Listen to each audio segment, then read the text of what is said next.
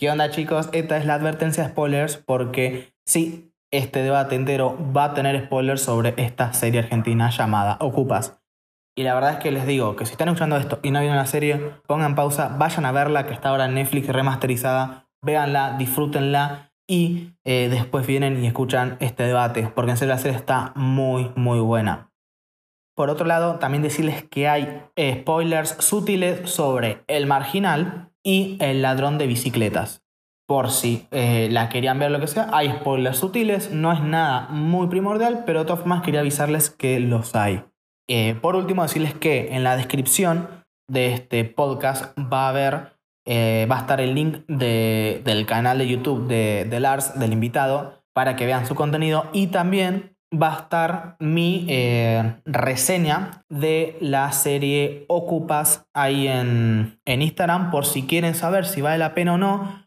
Está mi reseña en Instagram sin spoilers de manera más o menos concreta. Así que si tienen ganas de, de verla pero no están de todo seguros, mírense, léanse la reseña y después cuando terminen de ver la serie vienen y se escuchan este debate. Sin más que decir, los dejo con el episodio. ¿Qué onda gente? Yo soy Laika y le doy la bienvenida a este nuevo debate en donde nos alejaremos de la galaxia muy muy lejana y vendremos algo muy local para nosotros que es la serie de Ocupas, la cual es una serie argentina del año 2000. Mm, rápidamente lo voy a decir, muy recomendada, va a estar en, en la descripción, va a estar la reseña sin spoilers, recuerden que todo esto es con spoilers, pero bueno, si no saben si verla o no, hay una reseña en Instagram en texto, no muy largo que eh, les habla si vale la pena o no verla. Y esto se da justamente con la remasterización que se hizo para Netflix hace eh, un mes. Así que nada, eh, junto a mí está Lars Hoffman. ¿Qué onda Lars? ¿Todo bien? Excelente, muchas gracias por invitarme. Es la primera vez que voy a un podcast. Si es una cosa más cercana así entre amigos, siempre está bueno una primera vez. Está, es interesante, está bueno. Sí, y para que no sepan, Lars tiene su canal de YouTube donde hace muchos análisis, así que vayan a verlos porque realmente son buenos y son bastante originales. Trata de darle un toque particular a, a, lo que se ve y no simplemente decir esto me gustó no me gustó. Le da un poco más de vuelta y explica un poco más de cosas. Así que también lo voy a dejar en la descripción para que lo vayan a chusmear, que está muy bueno. Pero bueno. Sí, este, no hago mucho. Lo que pasa es que tengo demasiadas cosas en el tintero que llevan mucho tiempo hasta que le dé vueltas para cocinar el video y hacerlo, pero este, ya, ya va a ir saliendo. Tranqui, conforme pasen los años. estamos en la misma, yo tampoco subo muchas cosas. Es más, todavía tengo pendiente los, los debates de Star Wars que no los subí, así que. Hmm. Bueno, para cuando escuchen esto ya van a estar subidos, pero la hmm. cuestión es que sí, estamos todos con, con, cositas. Vamos, vamos al núcleo. ocupas. Vamos a hablar de ocupas. Eh, yo quería preguntar primero eh, a vos, Lars, ¿cómo conociste esta serie y cuándo y cómo la viste? Me, interesa mucho eso porque me parece que lo ideal para empezar a hablar de algo es eh, la conexión y, el cómo se vivió. ¿Cómo, ¿Cómo te llega por primera vez? Bueno, yo la vi en el 2000 cuando salió. una mentira. no, nada, tenía. ni, ni, había nacido yo. No, tipo, mi viejo me había hablado de ciertas eh, series argentinas que, él conocía y me mencionó Tumberos y una dijo, una dijo Ocupas y yo dije, eh, voy a ver Tumberos, no le di bola a Ocupas. Después, mucho tiempo después, este, cuando vi la, entrevista de Rodrigo de la Serna en Filonews, Caja Negra, bueno, ahí citaban a la escena, hablaban de Ocupas, que es lo que incluso está en el título del video.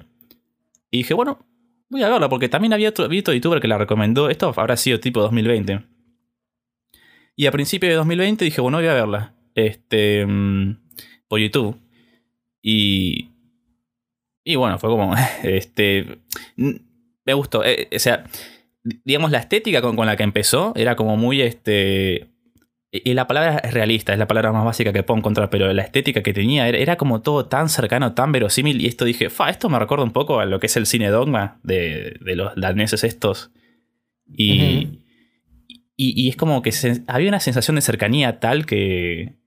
Que bueno, que, eso fue lo que más me atrapó. Más allá de los personajes, la estética realista y verosímil, que era como algo tan cercano. Eso fue lo que, lo que más destacó para mí de, mi primera impresión.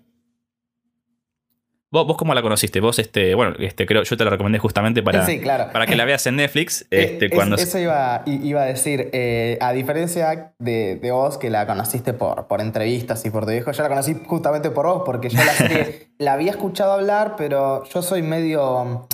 eh, soy medio cerrado con el cine argentino porque tengo que admitir que he empezado a ver cosas que por ahí no eran tan buenas y tuve eso de decir, bueno, entonces no debe ser tan bueno nuestro cine. Y la verdad es que lo subestimé porque en, el último año y, o sea, el año pasado y este año estuve viendo algunas cosas argentinas y la verdad me parecen muy buenas. Pero claro, yo había por ahí empezar con el pie izquierdo con, con el cine nacional y no me había terminado de gustar. Entonces cuando me la recomendaste dije, bueno, no, en algún momento la veré. Porque yo sabía que en algún momento las voy a ver, son esas cosas que decís, bueno, las tengo que ver porque me las recomiendan y más, dije, bueno, la tengo que ver. Pero ¿qué pasó?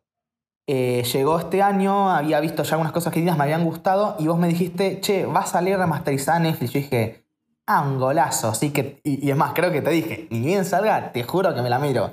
Salió, el día del amigo salió. salió el día del amigo. Ese día no la pude ver porque justamente me junté con amigos, pero al otro día me miré de los 11 capítulos que me había visto 9. Creo que me había visto 9 u 8, pero he visto un montón en un día y el otro día me quedaron los últimos 2 o 3.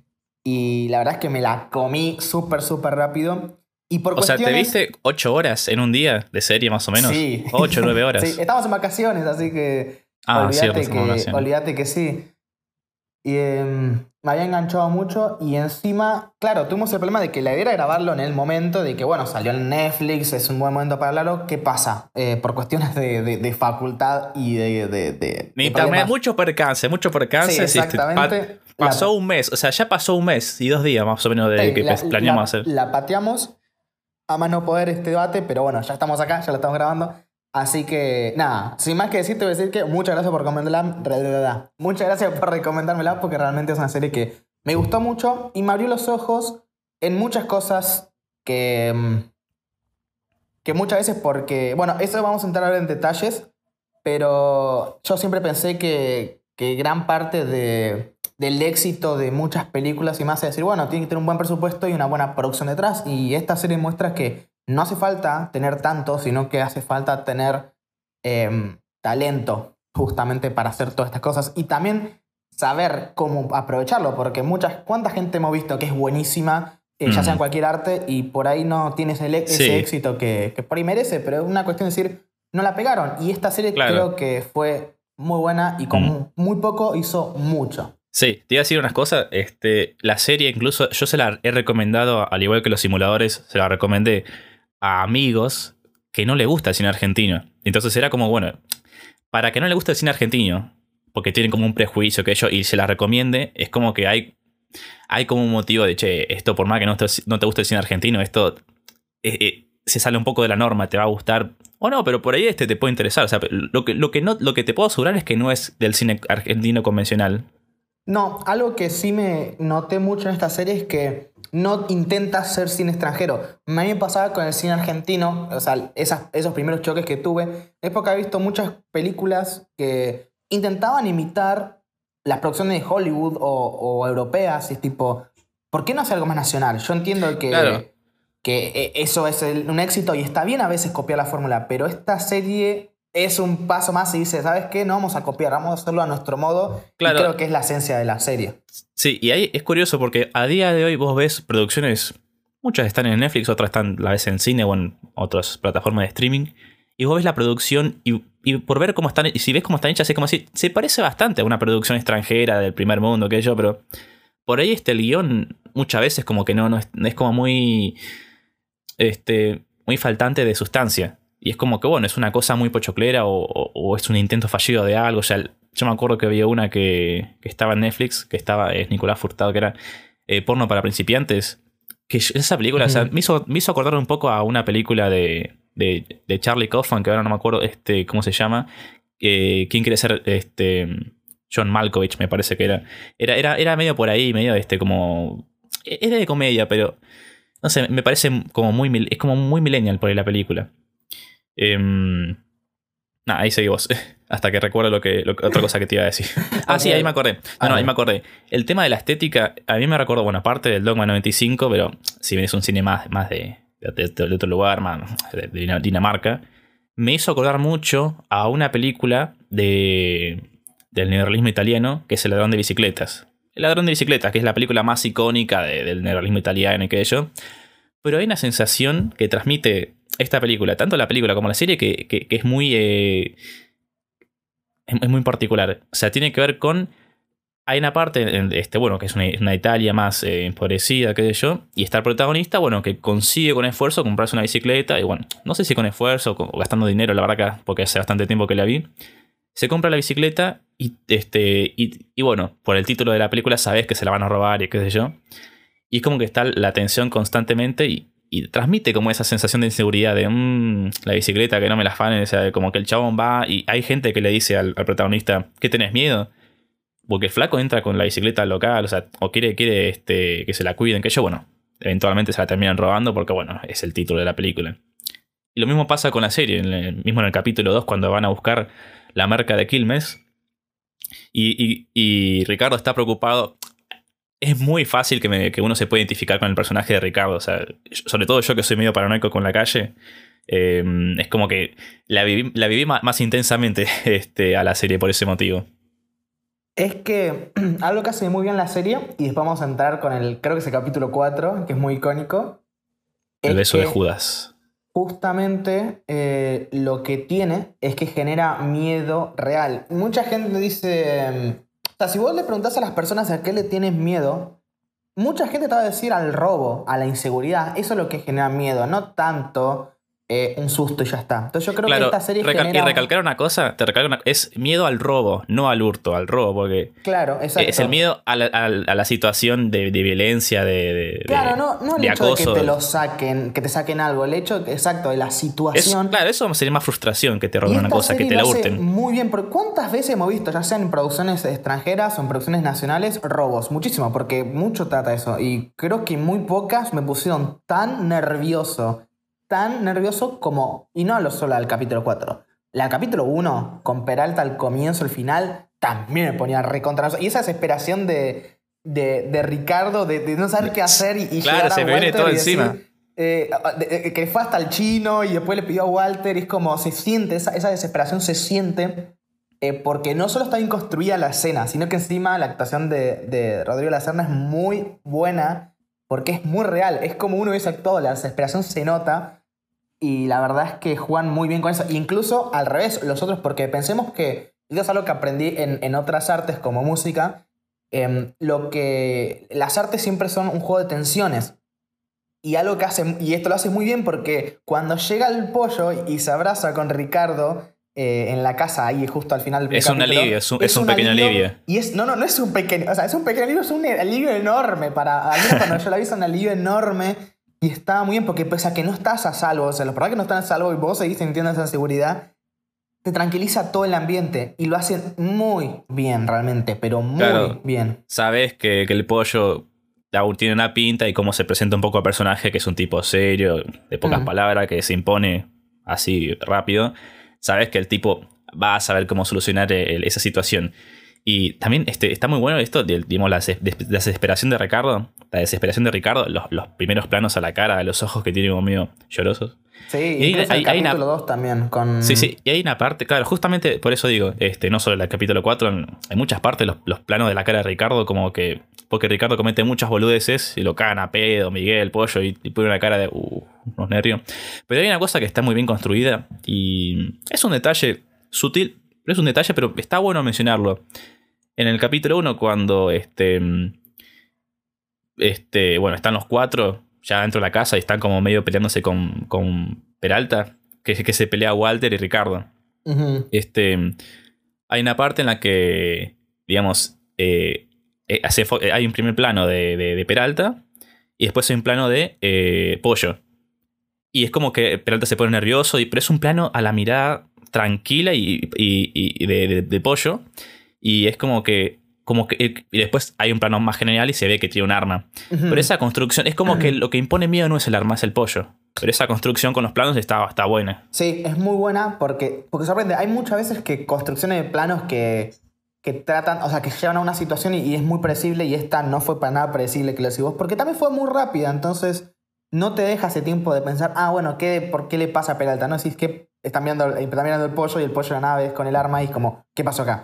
Pero encima, encima después, cuando te enterás que el arma del pollo no sirve eh, y ves esa escena de vuelta, eh, sentís aún más esa, esa experiencia y, y- y esa tranquilidad que tiene el pollo, porque el pollo no es que está todo el día tranquilo. El pollo no es una persona que, es- que es- solamente es tranquila, también lo aparenta. Es decir, parte de, de que lo que decís vos, de la amenaza es su personaje, el personaje que construye para amenazar al resto. Claro. E impone el pollo, no impone el arma. Exacto, y eso tiene más valor cuando sabes que el arma no, no, no tiene función, porque no puede disparar. Muchas veces para generar miedo, y esto lo vimos tanto en esta serie como en otras producciones, es disparar tiros al aire. Para decir, mira, esto funciona y no, y no estoy jugando. El pollo no necesitó eso porque obviamente no lo puede hacer solo con la mirada, solo con el tono de voz súper tranquilo y súper desperto.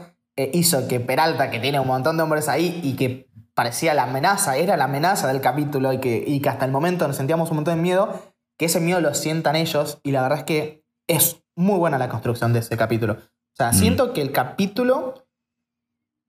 Te da una introducción bastante buena a lo que va a ser la serie. Exacto, o sea, es, es, es la- es una cara muy visible y eso está bueno porque a mí me gusta cuando las series eh, con un primer capítulo te muestran de qué va a tratar la serie y el tono que tiene. No me gusta, por ejemplo, cuando te dicen, mira, tenés que ver esta serie, pero guarda que en el capítulo 38 arranca lo bueno. Es tipo, no, esta serie arranca del primer momento con Sí. lo mejor que tiene. Mm. Sí, este. ¿Querés hablar de- de- del, del capítulo 4 o querés hablar de otra cosa No, antes? yo quiero preguntarte. eh, Bueno, sí, sí, hablemos de eso porque es, ya que estamos hablando de drama, sigamos hablando de eso. Te quería decir una cosa con respecto a eso. Siento que.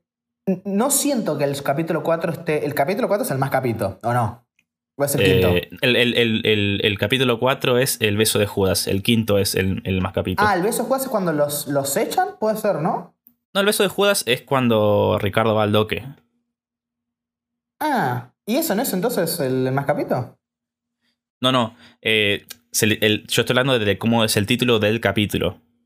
Ah, ok, el más. Cierto, el más capito Claro, es el capítulo la- que la viene escena después de la es- es- escena. Es que, es que es confuso porque ahí está la escena, podemos decir la escena del rosquete, que es la escena que va Ricardo y después la escena del más capito, que, bueno, Ricardo es, eh, se venga de, de- del, del negro Pablo. Ah, claro, ok, ok, ok, me, me había mezclado. Ah, bueno, eso te iba a decir, Lars. Si ves que me confundo, avísame, porque yo la vi Sí, una sí, sola sí. vez la serie y por ahí cosas que se mezclan. Aparte, eso de verla seguido no está tan bueno, porque ah, te cuesta por ahí decir en cuándo arrancaba el, eh, tal capítulo y cuándo terminaba. Entonces tengo como todos los sucesos medio mezclados. Pero sí, el capítulo 4, entonces, eh, no siento que está sobrevalorado, porque siento que es una pedazo de escena, pero siento que por culpa de que es una pedazo de escena, está infravalorado muchos Sí, otros momentos sí, de tensión. Sí, y, y no solo eso, sino que esto también pasa muchas veces con. eh, pasa con cualquier obra, con cualquier. Con cualquier obra que tenga este. Con cualquier, con cualquier obra en sí. Que a veces se hace tan popular que termina como sobrevalorizado y a la vez como que termina infravalorizado. Pero esto pasa con muchísimas cosas de la vida. Mm. Y me da la impresión de como que toda la gente habla de esa escena, pero llega un, llega un punto en el que, que decís, bueno, ya lo ve todo el mundo, ya está. No, no, hay, no hay- no hay más para hablar acá, pero Claro, y eh, aparte también. es un problema que pasa con casi todo. Y también por comparación queda como peor otras cosas, porque es muy común que decís algo que está muy bueno y hay otra cosa que por ahí también está muy bueno, pero al no tener ese nivel te parece peor y al parecerte peor te parece malo. Se queda, una- se queda con toda la atención en la escena. Exacto, es una cuestión todo, de- todo, todo, todo el público se, se la queda esa escena. Es que sí, es muy humano aparte, porque esto pasa con cualquier cosa. Les pongo un ejemplo re tonto, pero me pasa que sirve un montón. La película de Spider-Man 3, por ejemplo, que salió hace varios años, esta película a mí me pareció muy buena. Es cierto, no es tan buena como las primeras dos, pero no la hace ¿Estás, hablan- mala. estás, habla- estás hablando de las del 2000? Sí, la trilogía de Sam Raimi. Ok. Eh, ese me parece que es el, el ejemplo que siempre doy. O en incluso con cualquier cosa. No quiero, no quiero meter ejemplo de Star Wars porque ya estuve con debates y hablando solo de Star Wars ya estoy harto. Pero sí pasa mucho, o pasa con, no sé, con eh, la trilogía al Futuro. La tercera película por ahí no está tan buena como las primeras dos. Y por eso mucha gente dice que es mala. Pero no es que es mala, simplemente no está tan excelente con las primeras. Eso no lo hace malo. Y siento que pasa un poco lo mismo, pero no tan explícito. Porque hacer una serie eh, no se divide tanto por, por capítulos. O sea, los capítulos existen, pero uno siempre valora la serie en general. No tiene esa división como en las películas, que una trilogía la divís. Eh, lo que pasa que, por ejemplo, un- otras escenas, porque, por ejemplo, hay una escena muy buena que cuando eh, Miguel incita, bueno, no sé si incita, pero le enseña a Ricardo a robar, que eh, Ricardo A se pone curtirse. nervioso eh, sí, que está robando, se pone nervioso, viene un policía. Esa escena genera una tensión muy, muy, muy buena. Y en las reseñas o, o de, eh, debates y análisis que he visto de la serie, nunca nombran esas cosas. O la escena justamente del final del primer capítulo.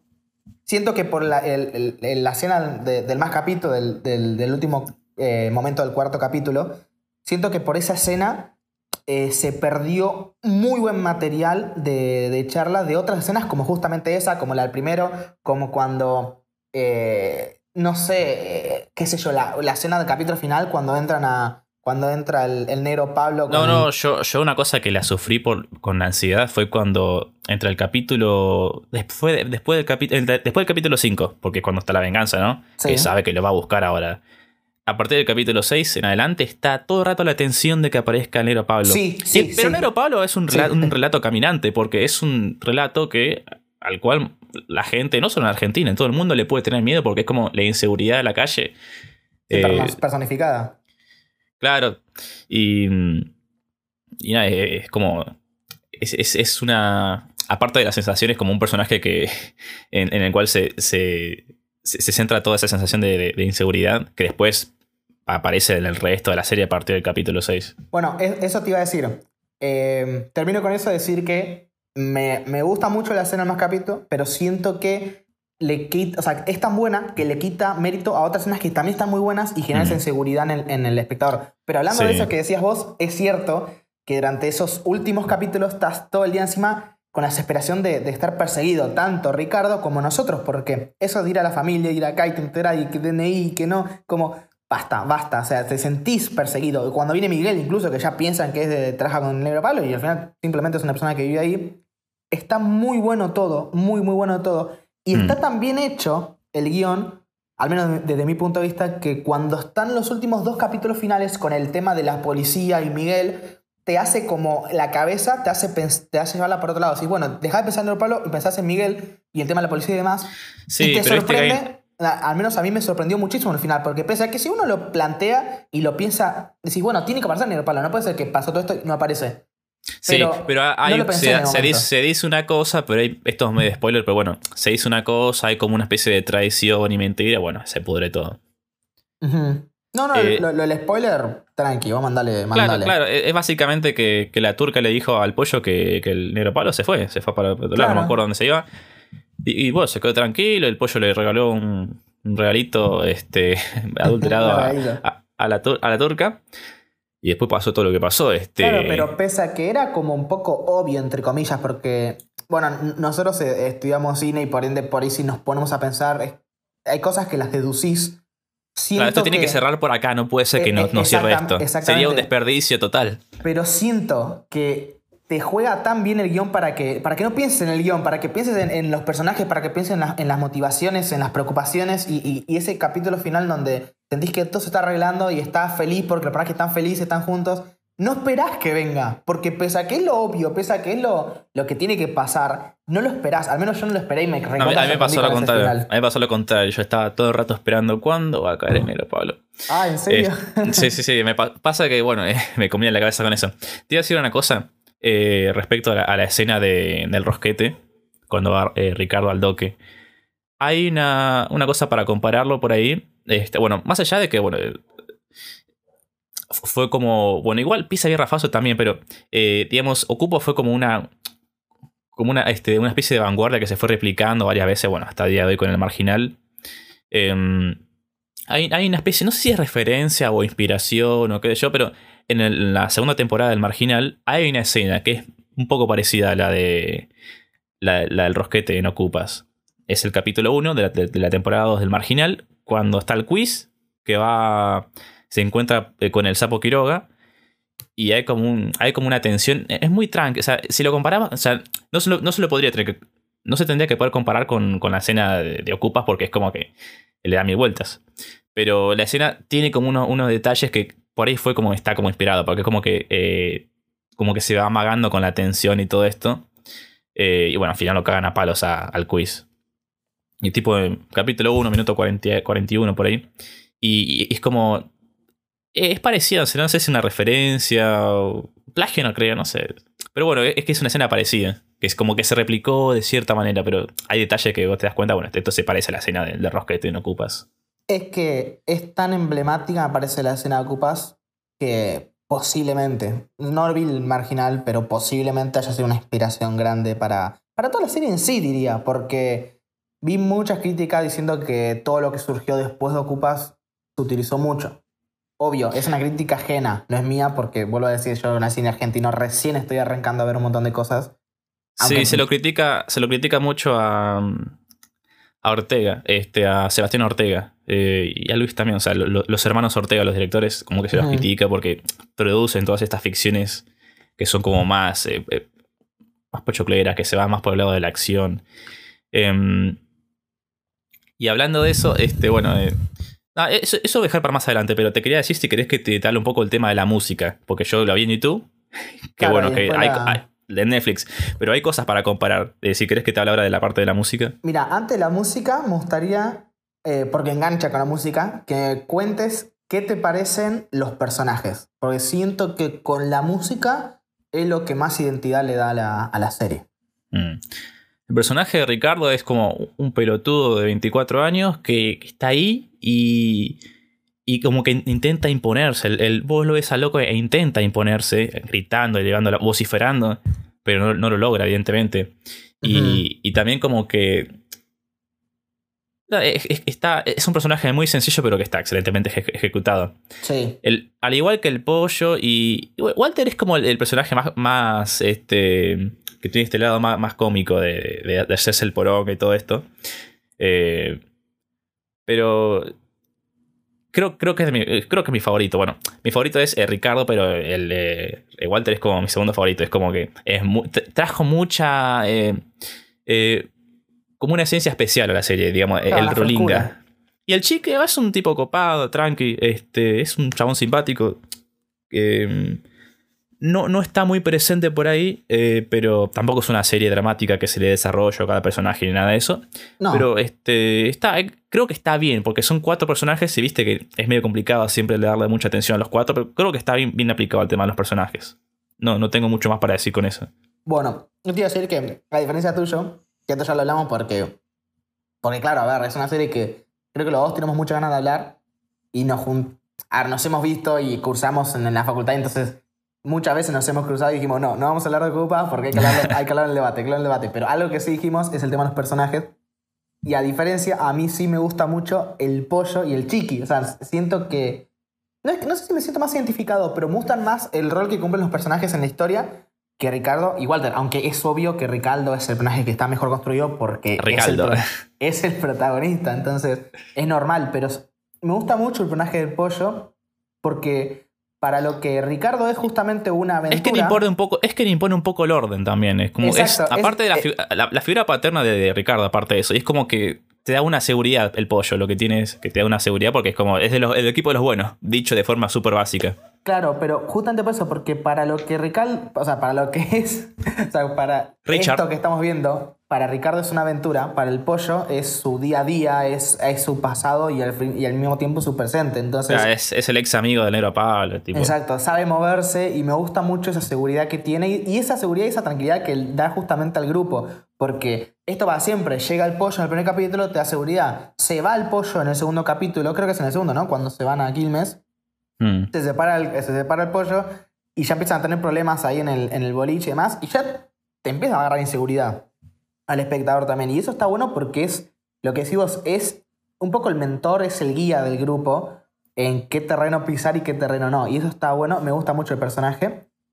Em, y también está bueno porque lo muestran muy humano. tiene quilombos con la madre, con el negro Pablo. Al principio también quise, no me voy a drogar, no me voy a drogar, y se termina drogando. O sea, no, no, es un tipo perfecto, no es sabio y por ende la tiene mm. todo clara. No, sabe manejarse más que el resto, pero tiene sus fallas.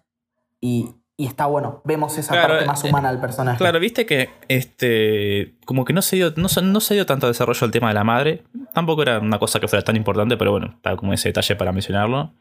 Eh, me parece que, que, no se droga al final el pollo. No, ¿No? no, no, o sea, creo que se prende un pucho, o no sé si es un faso o un pucho, pero Merca no consumió, que yo recuerde. Igual lo vi tres veces, así que no, no, no consume.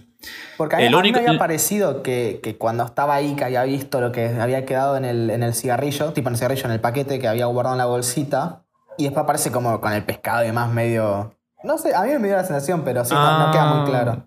Puede ser, puede ser. Sí, son- es que tiene mucho detalle por ahí. Este, es una serie que la gente, me- lo que he escuchado de la gente que la ve, que lo vi 10 veces, que yo. eh, y cada vez vas encontrando nuevos detalles. Es Claro, así. Es que no es Puede explícita ser, puede la ser. serie. No es explícita para nada. Son detalles que lo tenés que ver varias veces por ahí, sí. Sí. Este, Y, ah, y eso, y después- Chiqui, me parece que, no sé, me gusta mucho porque es como el personaje relajado del grupo, es el, el buena onda, el más empático, y es, es- también es el, el más tierno, pero al mismo tiempo es como el más, el más tonto o el más... eh, más banana. Claro, entonces... Pero en está sentido- bueno, sirve porque te transmite esa ternura. Me parece que. Creo que leí Sí. una nota de que. De que como que Bruno, no me acuerdo quién, este, lo llamó, lo llamó específicamente a ese actor porque ten- tenía esa característica de transmitir esa ternura, de, de inocencia, de, de- ser pacífico, y justamente por eso lo llamaron a ese actor. Es que sí, lo hace muy bien. Y quiero destacar la escena improvisada del tren, porque cuando enteré que eso era improvisado dije, no puede ser que esta escena fue No, improvisada. no, no, pero yo me acuerdo cuando vi eso dije, ¿pero qué es esto? ¿Va pasando a la gente? Es como que esto no, no fue guionado. ¿Por, por qué será? ¿Por qué está grabado así como si fuera tan cine dogma? O sea, eh, para, para hacer una comparación así tranqui, pero este, o sea, va la gente pasando por ahí, hay un chabón que, que, que sale, que está parado y que va, va a salir del tren en la puerta de, Mm. de justamente del tren, pero este. Y encima después te enterás que, que el chique le compra los alfajores al tipo ese que se los compró de posta, no, no, Claro, no es sí, sí. eh, nada armado.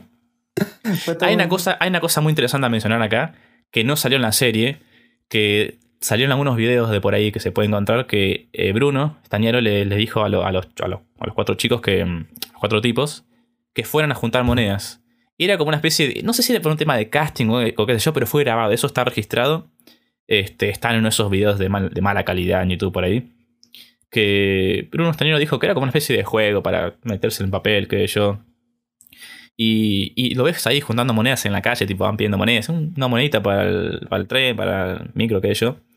Pero Claro, para que estaban, más estaban- estaban con el vestuario, la- estaban con el vestuario y todo. Estaban ahí ya para meterse más en situación que está, está bueno, hay que decir, está bueno Sí. hacer estos juegos, está bueno. Sí, sí, sí. Eh, sí, porque piensen que los personajes, pese a que. A los, perdón, los actores, pese a que son parecidos a los personajes, porque se nota cuando ves entrevistas demás que son parecidos, tenían que ponerse en un papel y en una posición en la que es muy desconocida para mucha gente. Porque para mucha gente la vida, eh, el día a día. Para otros, como nosotros, es como lo que pasa con Ricardo, es alguien que es inexperto y que no conoce. Y- Pero Ricardo lo que tiene es que es un boludo que se quiere meter. A diferencia de la eh, eh, gente. Claro, o sea, lo, lo glorifica, glorifica eso. Y eso te iba a decir, me gustó mucho que la serie no. Lo no- glorifica y lo padece encima, lo termina o sea, te padeciendo. muestra lo, lo que, lo bueno y lo malo, simplemente te lo muestra. No, no te dice esto está bien, esto está mal, te lo muestra. El único que, que te da ese mensaje es Ricardo y lo da por esa inexperiencia, por esa vista de afuera de creer, bueno, mira, quiero algo nuevo en mi vida. Y piensa que lo va a conseguir ahí y aunque consiga algo nuevo, termina padeciendo más eh, fracasos o más... Pierde más de lo que consigue. Exacto. Eh, entonces, en ese sentido, me, me gustó la serie más. Me gusta mucho la escena. eh, se llama Sofía, la novia, ¿no? Eh, sí, creo que, sí, la verdad que no lo que recuerdo creo que salen en un momento a, a pasear y demás, uno de los últimos Sí, capítulos. sí, que le dice, no sé qué es esto para una, unas vacaciones raras, Claro, qué yo. vacaciones y esta es, mi, este es mi día a día. Y eso me encantó porque la, la tipa bien dura de frente dije, mira, flaco, yo te quiero mucho, pero la cuestión es que vos posiblemente te vayas en algún momento y este es mi día a día. Eh, y que es cuando, creo que es cuando se enoja cuando le dice que, que estudiar no sirve para nada además. Sí, sí. Eh, me parece que está muy buena esa escena porque te refleja, lo, te refleja justamente lo que es la serie. Es como, para nosotros es una aventura, estamos viendo una serie, pero realmente es el día a día de mucha gente. Mm. Entonces, Sí, encima, viste, para mencionar, Ricardo tiene un chamullo, no, no necesariamente por el tema eh, romántico, entre comillas, sino por el tema de que, ¿cómo, cómo chamulla a la, prima que le dice, no, sí, lo controle todo, hay que poner un poquito de disciplina, ya está, ya, ya se calmaron lo- lo- los vecinos. Este, necesito plata, eso sí, para poner seguridad, para poner seguridad en la casa, que yo sí, tampoco la idea Claro, es, es muy chamullero. Sí. Eh, Este, ¿Querés ir a la música o querés ir a alguna cosa más? No, no, vamos a la música y después te iba a decir, eh, estaría bueno hablar sobre la remasterización en sí, ya, que mm. enganchamos justamente con la música, pero hablo más que nada de la imagen y demás. Sí, ahora, y otras cuestiones. Hmm. El tema de remasterización, bueno, primero, este, cuando lo ves por YouTube, los dos primeros capítulos están en una calidad eh, aceptable, es la calidad de, transmisión original, supongo. Después, cuando se lo remasterizó, este, bueno, eh, son, pasaron 20 años, eh, más de 20 años, o sea, hubo añadidos de mejoras de calidad con programas con inteligencia artificial. Pero lo que, mencionó, lo que mencionó Bruno es que más allá de la imagen, lo que fue realmente un desafío, y un desafío creativo, es el tema del sonido. Em, verla en YouTube no es recomendable porque aparte, o sea, no tanto por la calidad en sí, que sí, se ve mal, evidentemente, está grabado todo en VHS, recuperado, super pirata, pero la música este, termina siendo este, muteada, silenciada por temas de copyright. Si no, directamente el video ni siquiera puede estar en público. Así funciona el sistema de, de copyright de YouTube. Claro, una, cosa que, quiero aclarar que pese a que cualquier review o crítica ocupas, esto se menciona, pero de todas formas lo quiero mencionar por si hay gente que por casualidad llega a esto y no habrá visto nada más de ocupas que la propia serie, decirles que en su momento el presupuesto era tan bajo que sí usó un montón de música porque era en un momento de, nuestro país en donde el copyright no existía prácticamente. Entonces, claro, la serie no sabía que iba a ser buena y se usaron temas de, los Rollins y un montón de, bandas ya extranjeras y, locales. Es, es, un bardo porque se usaron muchos temas internacionales eh, y es como que es, carísimo eso. No solo que es caro, sino que es por lo, creo que es hasta complicado intentar, aparte de contactar, que te cedan porque pueden decir, bueno, por más que de la plata, yo no te voy a hacer los derechos de la canción para usarla. Puede pasar. Es mucho quilombo conseguir la plata. Y cuando consiguieron la, cuando consiguieron la canción del final, My Girl, es como que. yo, yo me quedé recontento. Bien, la consiguió. Este, y ahora quiero hablar de eso porque hay una diferencia muy grande verla sin música, como se ve en YouTube.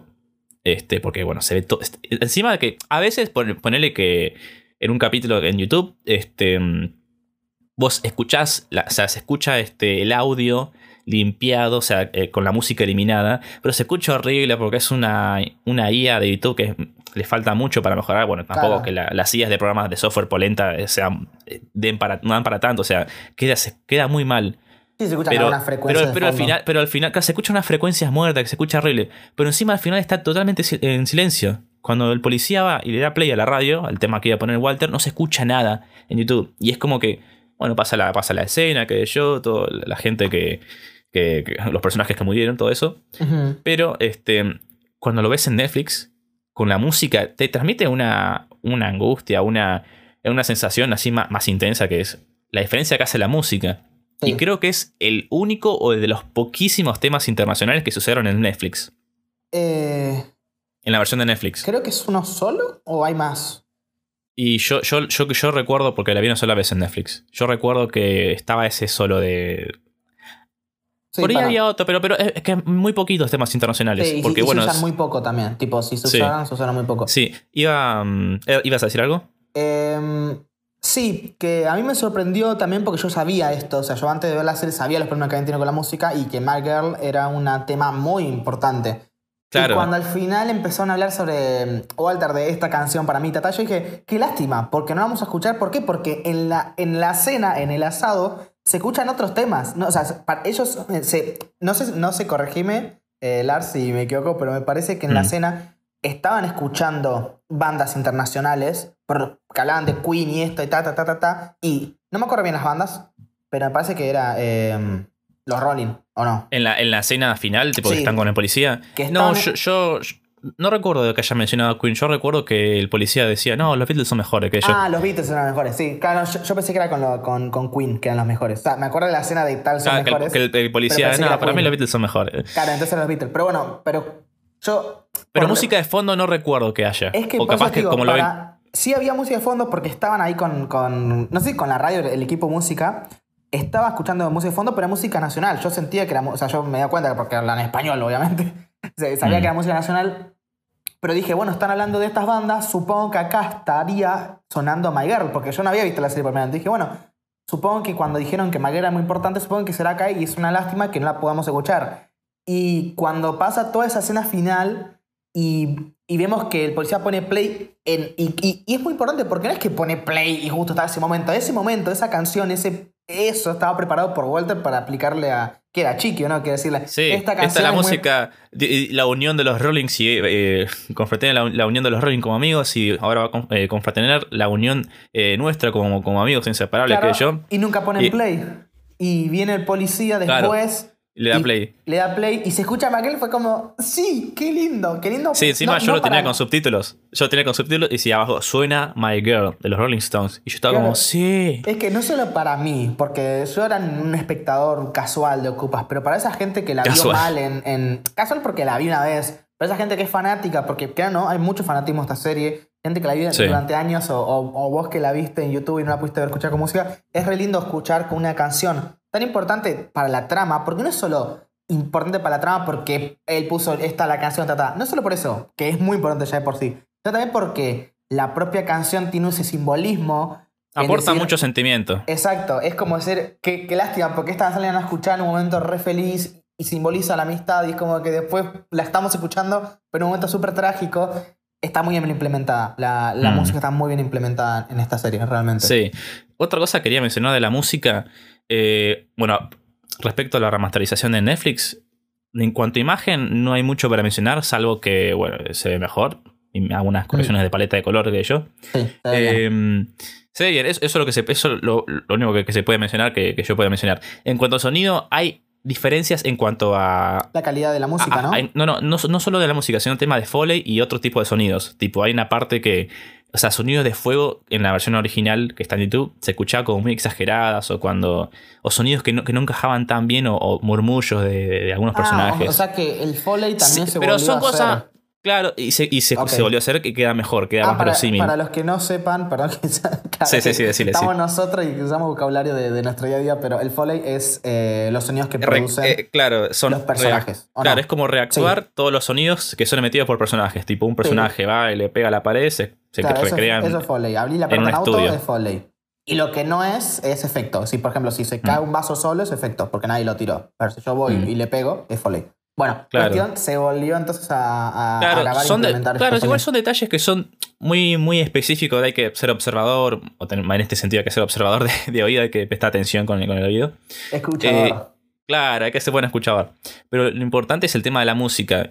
Y lo que puedo decir respecto al, del cambio de la música es que está bien. Digamos, hay escenas, hay escenas que in- incluso quedan un poquito mejor. O sea, está bien aplicado eh, la música que, se- que se hizo de vuelta. O sea, la que se eh, implementó nuevamente y la que hizo Santiago Motorizado, Y- si y- no me equivoco. sí, eh, que es platense, ¿no? Si no me equivoco. No, no eh, sé la verdad. Me parece que es platense, pero nada, lo que iba a decir justamente es que la música, se, aunque muchas de las piezas, por lo que tengo entendido, son nuevas, se sienten de la época. Es decir, no se sienten nuevas. O sea, la, la serie se remasterizó, Se sienten de los 90. pero claro, se siente en los 90, de los 2000, se siente de esa época la música nueva. O sea, la música que es de esa época es de esa época, pero digo, la música que se implementó nueva no, no hace ruido porque yo, yo que no soy muy por ahí eh, consumidor de, del- de lo que es rock nacional. O sea, consumí en su momento, pero más popular, como Soda y demás, pero ahora estoy como con cosas más internacionales. Entonces, hay muchas cosas que no sé si son de esta época o no. Y ninguna me hizo ruido. Todo sonaba como esa época. Y eso está genial porque sé que hay temas que son nuevos. Eh, entonces está muy bien implementado. Muy, muy bien por parte de, de, de Santiago, la verdad. Me Sí. gustó. Eh, después eh, hay, hay algunas canciones que se cambian de. O sea, canciones que se hicieron en la versión original, pero que también están en la versión de Netflix, solamente que están en otra escena. Hay un par que están, pero cambiadas, pero bueno, que igualmente el cambio ah, ah, está bien, creo que está bien aplicado. Hay una escena cuando Ricardo, eh, después de que Miguel lo traicionó y Ricardo se escapa, sale de la alcantarilla, que la gente dice: ¿Quién es este? Em, ¿Y este quién es? Eh, en la versión original habría sonado Because de los Beatles y queda bien.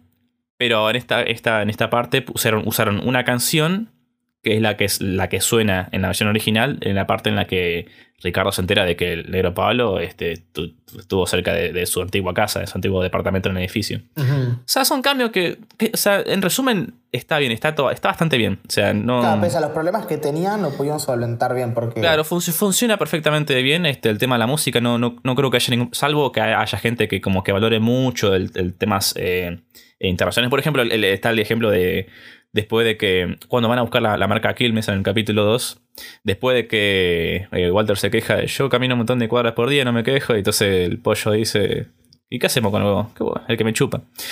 Bueno, después de esa escena, después de ese diálogo eh, pasa como... Eh, van caminando y se escucha em, Come Together de los Beatles. Canción que no estuvo, porque, porque bueno, evidentemente no se pudo conseguir. Pero hay otra canción. a mí no me generó mucho ruido, pero por ahí hay alguien más que, alguien más que sí le dice, um, habría, estado mejor que hubiera estado esta canción o que yo, pero bueno. Es que claro, el, problema entre comillas, porque yo sé que aunque es un problema, la gente está súper agradecida, pero el problema de la gente que la vio en su momento en la tele es que la va a ver muy, muy cambiada la serie.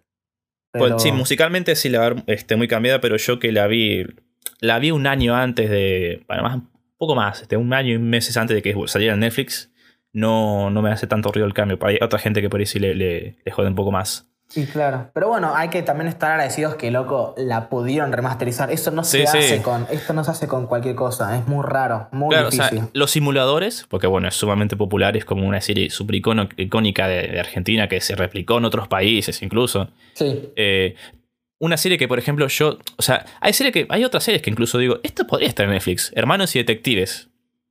Podría estar en Netflix. Se puede ver en Telefe, en YouTube, ahí cortado en partes mal organizadas encima. Mm. Se puede ver, pero estaría para que, para que esté en Netflix. O si no, Tumberos es otra, pero Tumberos, este. Tumberos no me gustó tanto. Es como. Es particular, me parece. La de Tumberos va más por este lado de mostrar. No sé si, si están así como yo digo, pero yo lo que recuerdo de Tumberos es que eh, vamos más por el lado de mostrar, digamos, la realidad cruel, realidad cruel que hay en las cárceles. No sé si es tan fantasiosa como el marginal, porque la verdad que yo eh, no conozco ese mundo eh, carcelario, pero um, Tumberos no, no, no, me terminó de convencer tanto. O sea, hay cosas que están interesantes, pero no, no tiene tanta sustancia. No sé cómo. Pero no, me gustó tanto esa.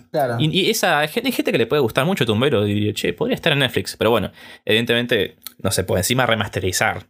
Que es, todo un, laburo. Caro caro y laborioso. Mm. Porque estuvieron bastante tiempo, no sé, un año remasterizando Ocupas. Eh, Más o menos.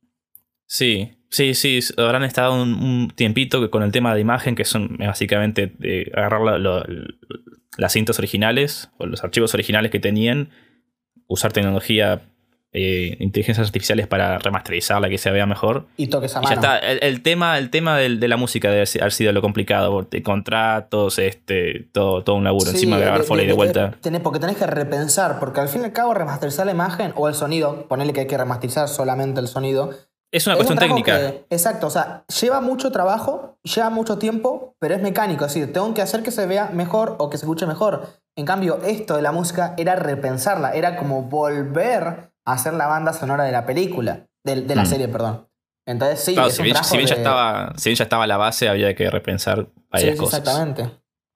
Eh, y decidir, porque muchas veces pensar es fácil, pero decidir es difícil. Las mm. decisiones para mí fueron muy bien tomadas. Y mm. bueno, hablando de eso, te quería preguntar si te diste cuenta si había algún otro cambio de, no sé, por ejemplo, un plano se sacó o algo así. O se respetó todo en ese sentido no, yo, yo, juraría, yo juraría que están todos. Hay una escena. esto es un tema también que tiene que ver con el copyright, así que podría fijarme de vuelta algún día si esto es así. Pero hay una parte en la que, cuando están, tomando la merca, los, los cuatro ahí en el baño ese de mala muerte, hay una parte en la que mm, Chiqui hace como canta una, un, par de líricas de, de la canción 1964 de los Beatles que dice, When I get Bueno, y, esa parte, bueno, como son las líricas de, los Beatles, es un plano que dura, no sé, cuatro segundos, te digo así. Pero no recuerdo ahora mismo si ese plano estaba. Si estaba en la ah. versión de Netflix. Juraría que sí, juraría que sí, porque no debería haber problemas porque está citando la canción de la letra. Pero viste que el tema de copyright es un quilombo increíble. es, es, un mundo turbio ese. Es como que he tenido pesadillas con el copyright. Sí, o sea, hay gente que, que tiene, o sea, hay producciones que tienen problemas de copyright simplemente por citar el nombre, por ejemplo, de algo. Ah, es un bardo increíble, todo el mundo eh. del derecho de autor. Sí, sí, sí. Pero bueno, eh, te iba a preguntar, ¿tuviste problemas con justamente esa, en ese capítulo, el problema de que se hace de día demasiado rápido entre plano y plano? Sí, eh, eso es una cosa llamativa realmente, porque es como que, bueno, este, viene el pollo con el pescado, se cagan a pescadazo, qué sé yo. Eh, eh, Ricardo le agarra un ataque de, pánico. Para, boludo, me muero. Y, y es como que después pasa el capítulo 3, digo, eh, pasa del capítulo 2 al capítulo 3 y lo ves al pollo caminando en un fondo totalmente blanco, que es por la luz que rebota con el agua, que seca el, el piso que está como mojado. Y es como, fa, Jesucristo, ¿qué hace? No, pero eh, eh, es verdad, se hace de, de día muy rápido.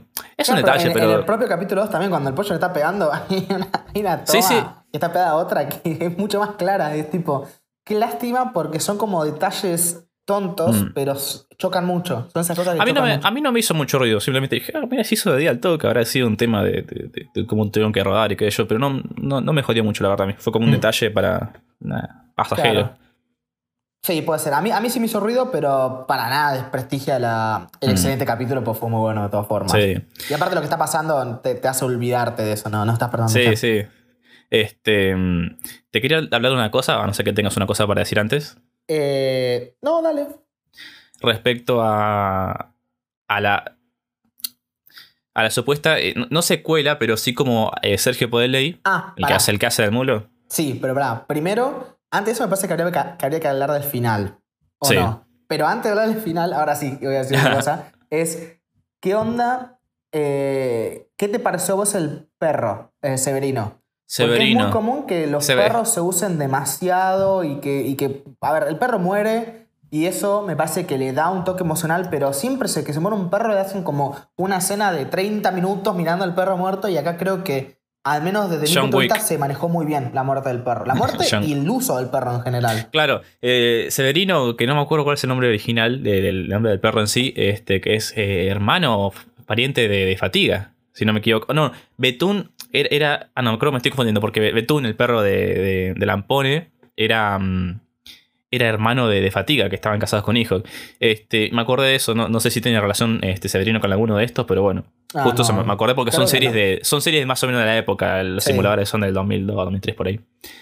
Eh, pensándolo fríamente, yo puedo decir que la muerte de Severino se puede utilizar como, al- como un elemento para generar angustia. Aparte de que es una herramienta de guion para, bueno, para que cambie la cosa y que vayan a vengarse de. Sí, o para que ¿Tener se unen. eh, para que se También unan puede- también, para que se Claro, reencuentren. tam- también puede ser como una herramienta para causar como un impacto en el espectador que está bien y creo que estuvo bien aplicada porque no se abusó de, de, de ser excesivamente melodramática como se suele hacer demasiado. Sí, sí, sí.